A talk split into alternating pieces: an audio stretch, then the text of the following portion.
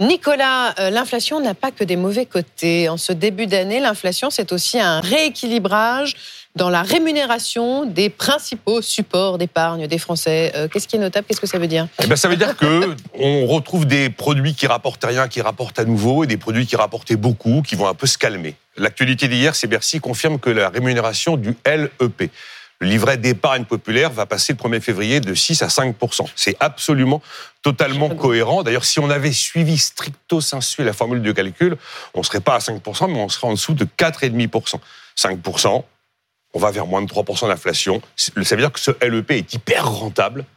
Et ça veut dire que si on est éligible et qu'on peut mettre un peu d'argent de côté tous les mois, il faut absolument pas passer à côté. Après, c'est le taux du livret A. Vous savez, en août dernier, on dit ah ben il est gelé à 3% alors qu'il aurait dû monter beaucoup plus. Là, à ce moment-là, l'épargnant est lésé. Sauf que 3%, c'est gelé jusqu'à début 2025. Et maintenant, l'inflation va bientôt passer sous les 3%. Ça veut dire que ce livret A, qui ne rapporte rien, même qui coûtait de l'argent, va à nouveau rapporter de l'argent à ceux qui en détiennent.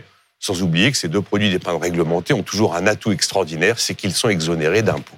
Troisième notion vient de, de l'assurance vie. Elle va plus ou moins rapporter en 2023 Alors c'est la grande nouvelle, 2023. ça fait- c'est la grande nouvelle, parce que là on a eu les premiers réseaux qui commencent à publier leur rémunération pour 2023. C'est toujours a posteriori hein, qu'on connaît la rémunération de l'assurance vie. Et à la remontée des taux, évidemment, ça fait monter les rendements. Ça veut dire que là où euh, les gens qui avaient un contrat en assurance vie en fonds euros ont un petit peu ramé pendant quelques années avec des taux zéro complètement aberrants, les taux qui remontent font que la plupart des réseaux en moyenne seront entre 2,5 et 2,7% pour 2023. C'est pas si mal. Hein.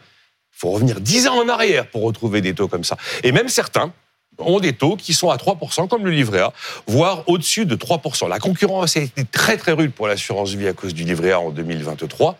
En fait, 2022 et 2023, ils ont eu de la décollecte. Ah, il fallait qu'ils payent davantage euh, leurs épargnants. Ils ont puisé dans leurs réserves, comme le demande d'ailleurs la Banque de France, de manière à garder quand même un niveau de rémunération qui fait qu'il n'y avait pas le risque de voir trop d'épargnants, Mm. Avec la volonté de vider leur assurance vie. C'est pas l'épaisseur du trait, l'assurance vie. On n'est pas loin des 2000 milliards d'euros d'épargne. L'essentiel de cette assurance vie, pratiquement 1400 milliards d'euros, c'est en fonds en euros, c'est-à-dire c'est placé principalement en dette de l'État français. Le reste, après, c'est sur des produits plus risqués, les unités de compte, où on trouve des actions, euh, de l'immobilier ou encore du capital investissement. Donc ce que vous nous dites, c'est que l'argent ne dort plus. C'est quand même sympa de voir qu'il y a un peu de rééquilibrage. Mm. Parce que des taux zéro ou des taux négatifs, c'est une anomalie.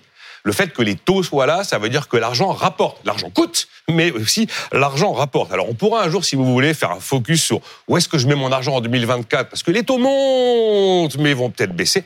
Attention, ça peut changer la donne. Là, on a parlé de l'épargne réglementée, on a parlé de l'assurance vie en euros ou en unité de compte. Il y a d'autres produits intéressants. Les comptes à terme, ça cartonne pas mal. Il y a aussi les ETF, ces trackers qui suivent la courbe d'un indice, ou encore la pierre papier. Ce sont les SCPI, très prisés aussi. Ah, je croyais que c'était Pierre Ciseaux Feuille, moi, avec Oui. le papier. euh. Il y a des produits très spéculatifs comme les cryptoactifs, on y va ou on n'y va pas.